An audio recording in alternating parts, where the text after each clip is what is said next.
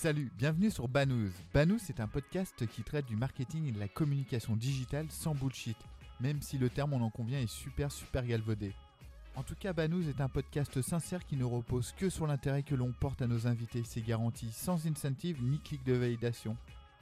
N'oubliez pas, votre aide nous est précieuse en likant, en partageant, en mettant 5 étoiles par exemple sur iTunes. Vous nous encouragez à poursuivre ce side project. Merci d'avance. Banous, c'est parti. Bonjour Mathieu. Salut Laurent. Alors aujourd'hui, on a la chance de recevoir euh, Pierre Rondelli, MD de Time One Native et Native Use. Et nous allons parler bien évidemment de Native Advertising. On va commencer par une question euh, toute simple. Est-ce que tu peux te présenter, Pierre, s'il te plaît? Euh, bonsoir tout le monde. Euh, donc je suis Pierre Rondelli, je suis un des cofondateurs de Public ID il y a maintenant presque 15 ans avec Sylvain et Fabien. La société a évolué durant toutes ces années, plutôt sur la partie affiliation. On a fusionné il y a trois ans maintenant avec la société Place des.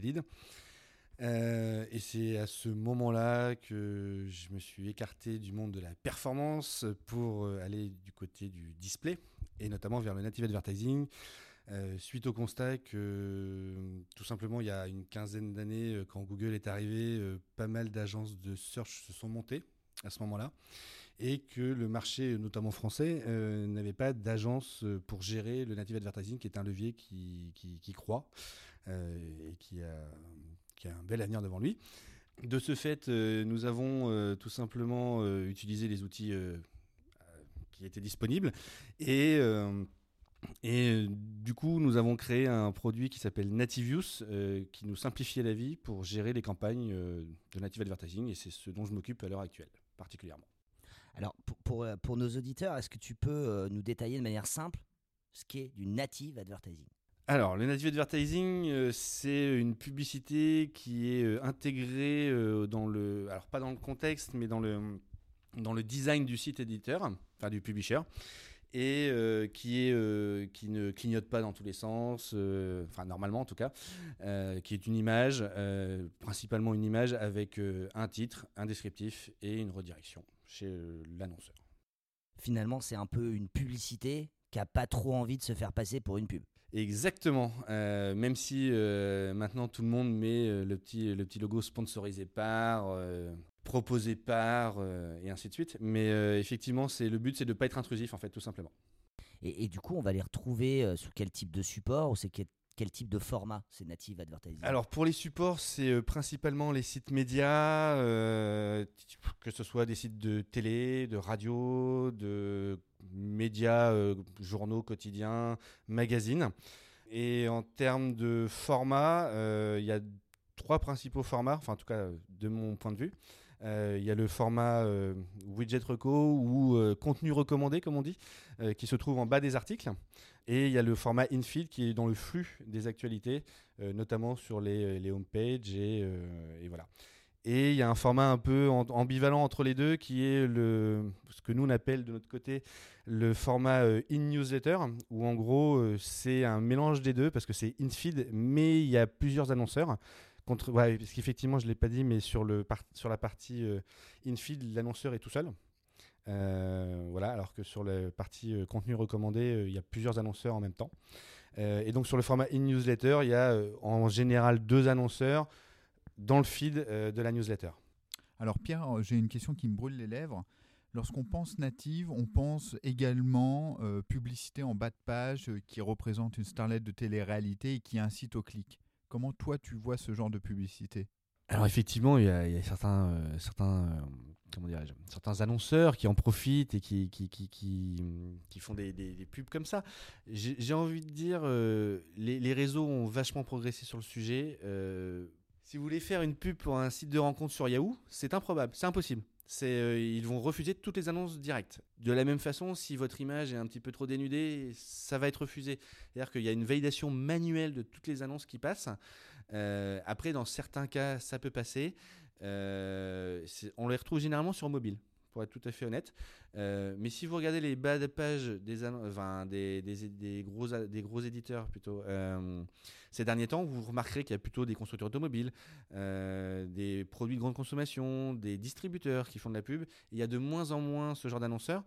Et le dernier point que je rajouterai sur le sujet, c'est tout bête, mais finalement, qui peut se souvenir des dernières bannières que vous avez vues? Pas grand monde. Par contre, vous avez tous, on l'a tous fait, on a tous lu ces pieds de page avec ces articles et on se souvient. Et je dirais que bah, le but de la publicité, c'est quand même qu'on se souvienne de l'annonceur, en tout cas du message. Ben, que ce soit un annonceur entre guillemets euh, clickbait ou un annonceur classique, euh, bah, finalement le message rentre dans le cerveau. Et comme le dirait euh, très bien Patrick Lelay, on vend du temps de cerveau à Coca-Cola. Bah, c'est exactement ce qu'on fait. D'accord, donc pour schématiser, euh, le marché se régule de plus en plus. Il y a des euh, garde-fous, que ce soit à votre niveau ou niveau euh, réseau, et que finalement le Monde, le Figaro, etc., doivent imposer une brand safety super importante finalement. Tout à fait, et, je dirais que finalement en termes de brand safety, on est quand même sur des, éditeurs premium dans la majorité des cas. Euh, on peut choisir les sites sur lesquels on diffuse, on peut choisir les messages évidemment qu'on diffuse, sachant que ceux-ci seront forcément euh, validés par quelqu'un, un être humain, euh, ce qui est quand même un point important. Ce n'est pas forcément le cas pour les bannières ou pour les emailing ou ce qu'on veut. voilà, même si ça, marche. Hein forcément. Euh, mais non, c'est pas. Pour moi, il n'y a pas de vrai sujet. Euh, il n'y a pas de vrai sujet de brand safety sur, euh, sur le native. parce que justement, les réseaux ont pris conscience, ils l'ont toujours fait. Alors, certains, évidemment, se spécialisent dans les, les annonceurs un petit peu borderline, comme on dit. Mais je mets au défi quiconque d'essayer de, de, de, de, lancer une campagne pour du Forex ou ou des pilules euh, minceurs euh, qui promettent monts et merveilles euh, sur les 4 ou 5 gros réseaux du marché français, c'est improbable que ça passe. Voilà. Et, toi qui as de la bouteille dans, ce milieu de l'advertising, tu nous l'as dit, tu as fait de la performance, du display, tu as une quinzaine d'années d'expérience dans, dans, dans, ce domaine-là. Qu'est-ce qui finalement, toi, t'a plu dans ce format native advertising et, en quoi tu penses qu'il a aujourd'hui de l'avenir et de l'avenir encore demain pour les marques et pour leurs objectifs? Alors, ce qui m'a plu, c'est tout simplement une présentation de François-Xavier Préau d'Outbrain, quand il est venu nous voir chez Public ID à l'époque. Euh, je dirais pas qu'il m'a retourné le cerveau, mais un petit peu quand même. et surtout, j'y voyais une, une, grande capacité du native à, à être un nouveau levier assez puissant avec beaucoup de trafic, beaucoup de clics, un modèle économique aussi au clic qui, à l'époque, n'était pas forcément plus trop en vogue. Euh, c'était au moment plus ou moins de l'essor du programmatique euh, et ainsi de suite. Euh, du coup, voilà, moi je le voyais comme une grosse source de trafic quali, pas trop cher et qui permettait en fait de faire découvrir des produits ou des offres à des internautes qui n'avaient pas forcément demandé quelque chose.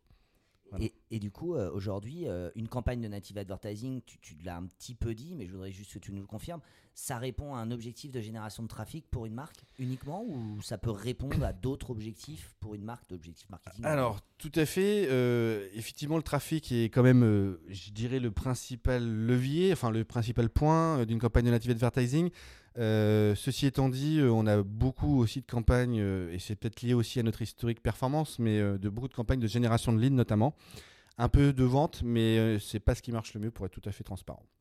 Donc pour résumer, native advertising, génération de trafic, génération de leads. Exactement. Ok. Justement, tu te reposes sur quel KPI pour, euh, pour mesurer la performance d'une campagne en native? Alors il y en a plusieurs euh, et c'est un peu lié aussi à notre histoire, mais euh, effectivement bah, tout ce qui est génération de leads c'est assez simple, c'est la conversion. Voilà, enfin faut pas se poser trop de questions dans ces cas-là. par contre pour tout ce qui est notoriété, branding et trafic, on va un peu plus loin. En fait, bah, une campagne de branding c'est souvent en général des KPI très simples, c'est impression, clic, taux de clic et peut-être conversion si on les traque.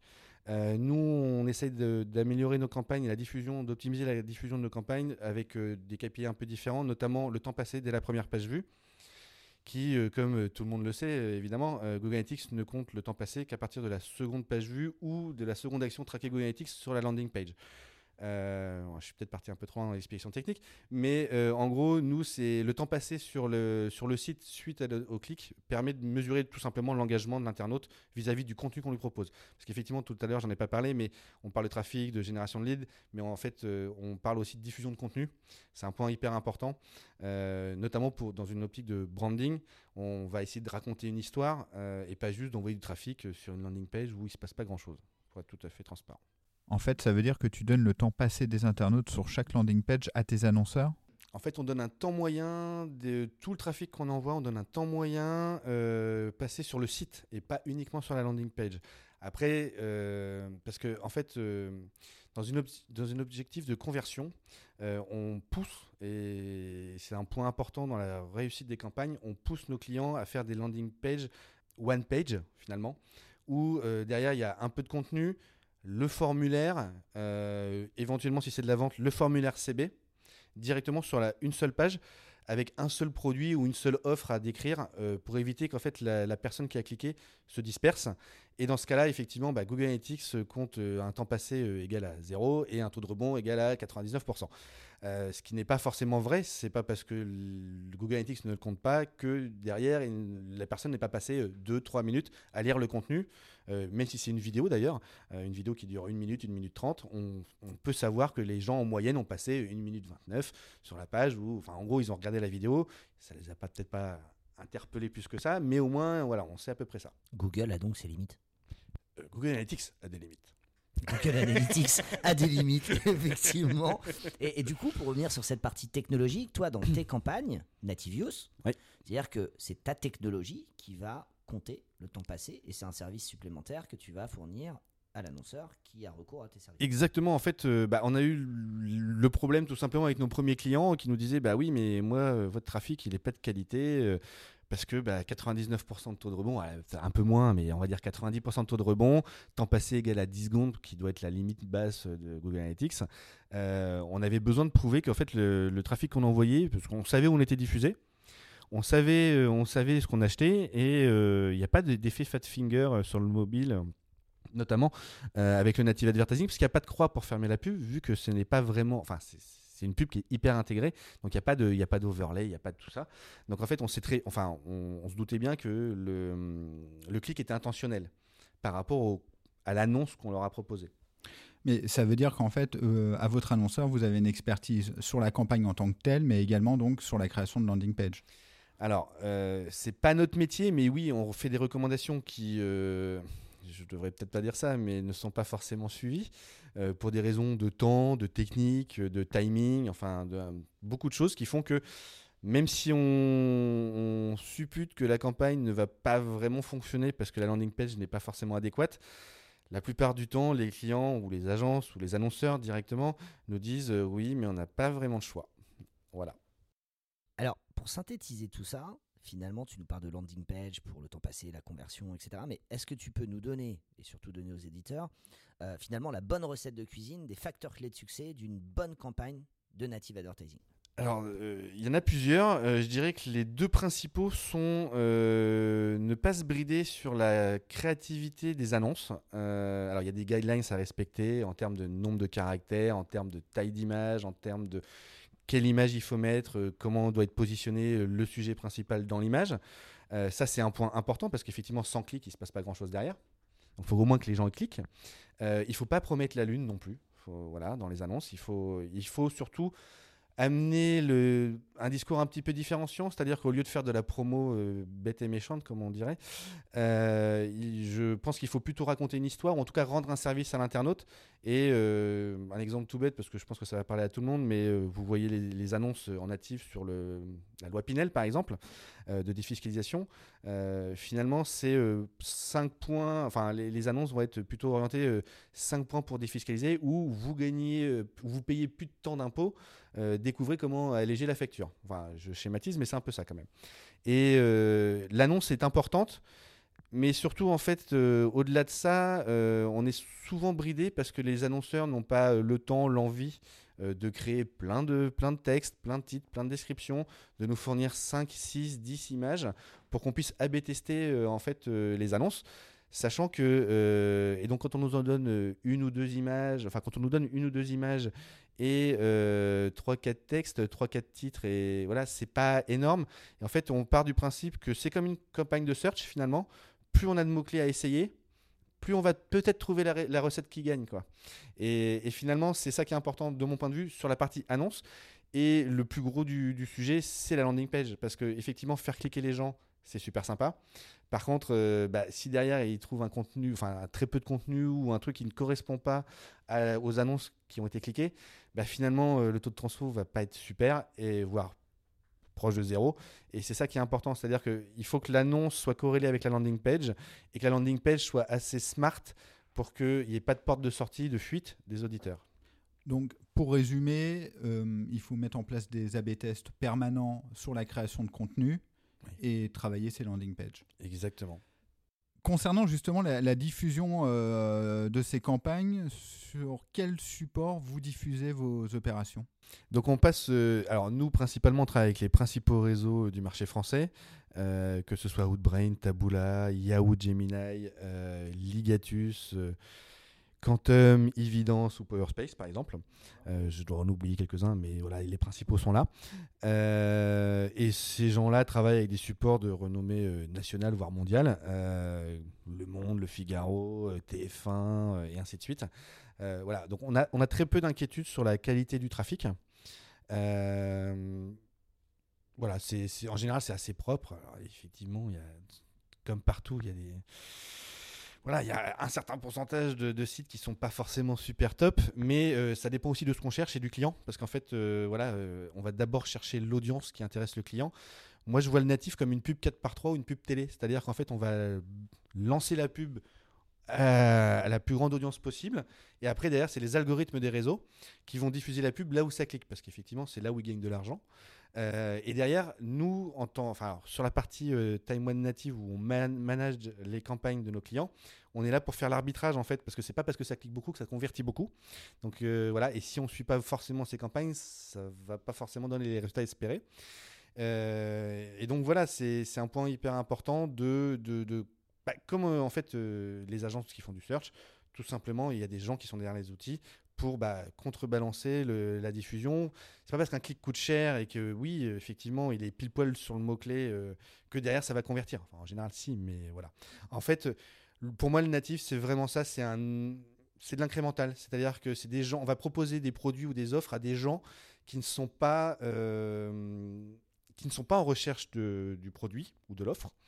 Euh, on, va, on va proposer ni qui se font retargeter, euh, donc c'est vraiment une audience incrémentale, tout simplement. Finalement, tu fais vraiment rentrer des nouveaux prospects dans le tunnel de conversion. Exactement. C'est vraiment ça, le, pour moi, la force du native, c'est euh, c'est qu'on ne va pas chercher des gens qui cherchent le pro, un produit ou une offre, parce que là, c'est entre guillemets, je dis pas que le boulot de Google est, facile, mais euh, c'est quand même, bah voilà, les gens cherchent le produit, si on ne convertit pas, c'est que il faut se poser des questions.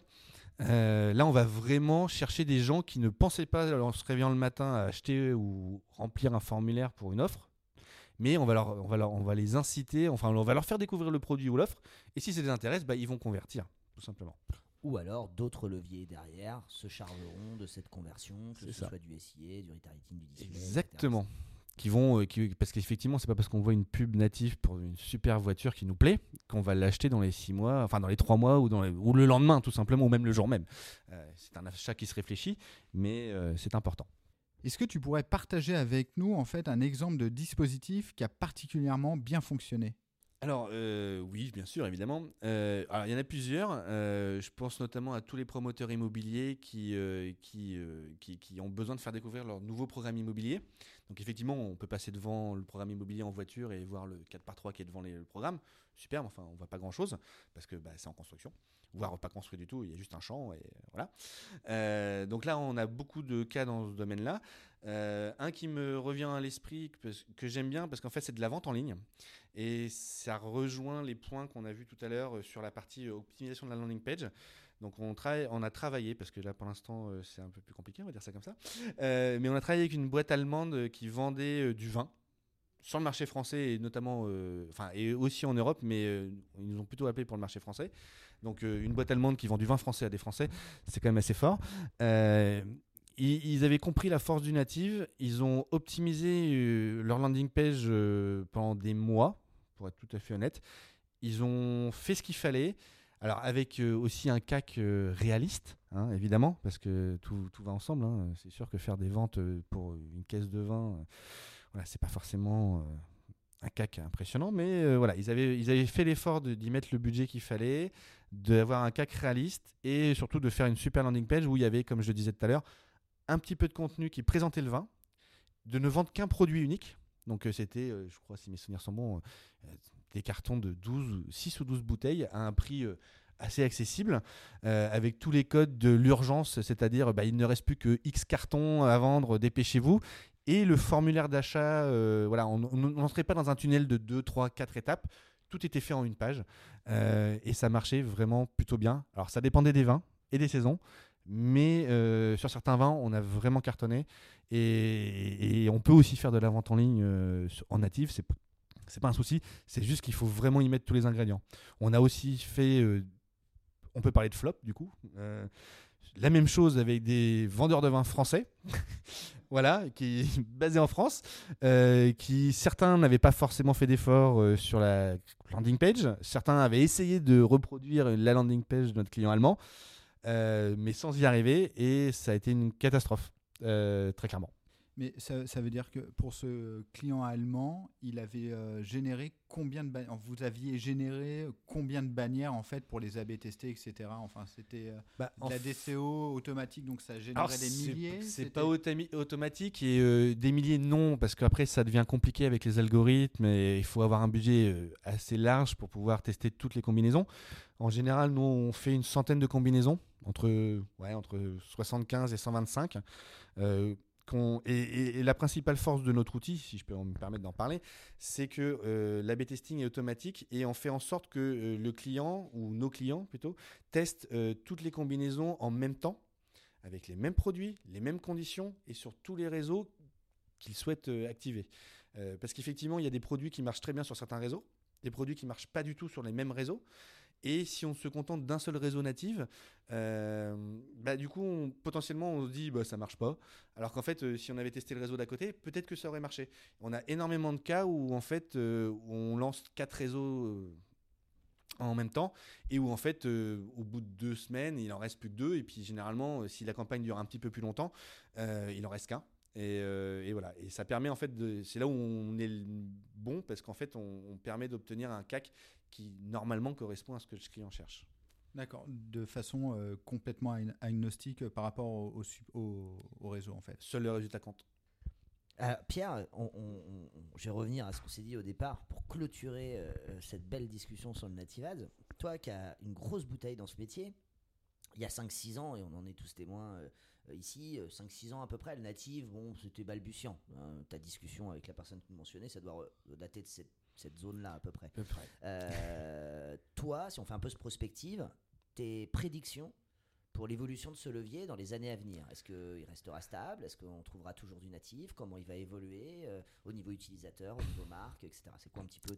Comment le levier va évoluer? Alors, en fait, déjà, si je faisais mon américain et si je regardais toutes les études qui, partent, qui sortent aux États-Unis sur la partie euh, native, euh, budget native, on atteint des milliards déjà à l'heure actuelle.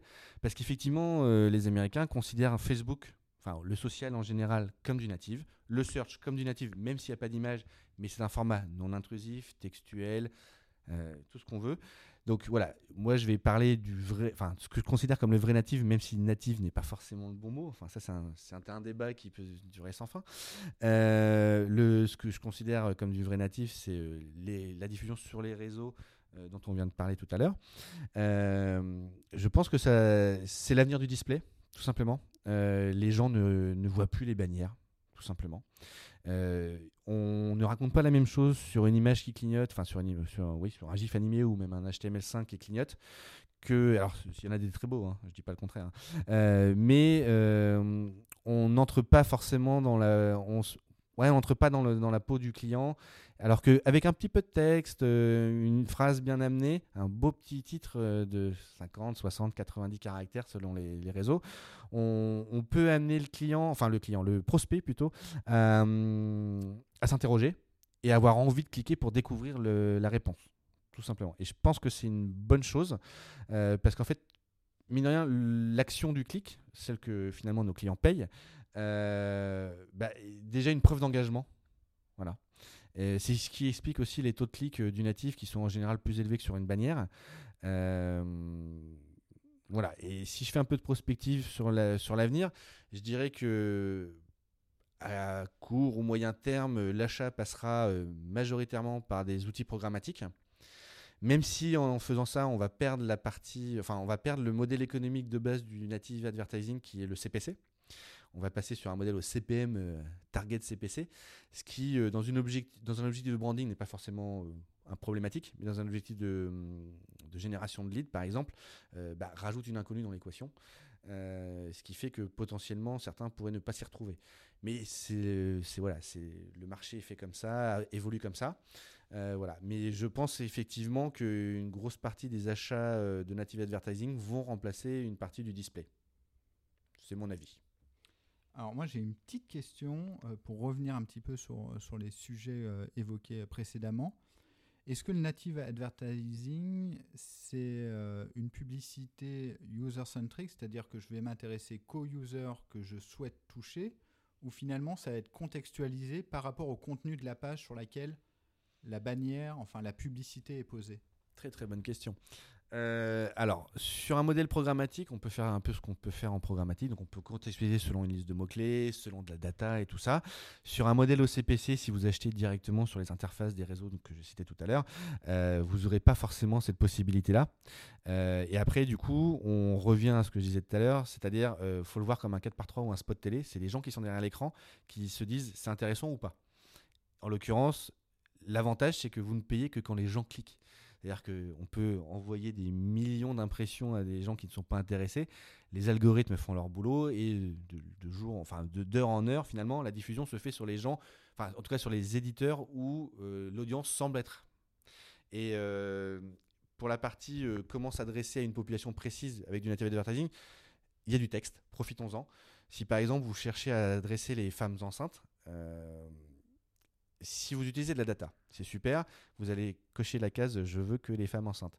Sauf qu'en fait, une étude de Google a prouvé il y a quelques années maintenant euh, que finalement, euh, quand on faisait ça, euh, on s'adressait qu'à 53% des gens qui avaient un enfant au foyer. Il y a quand même 47% des gens qui euh, n'ont pas d'enfants au foyer, mais qui achètent des, articles de périculture, par exemple.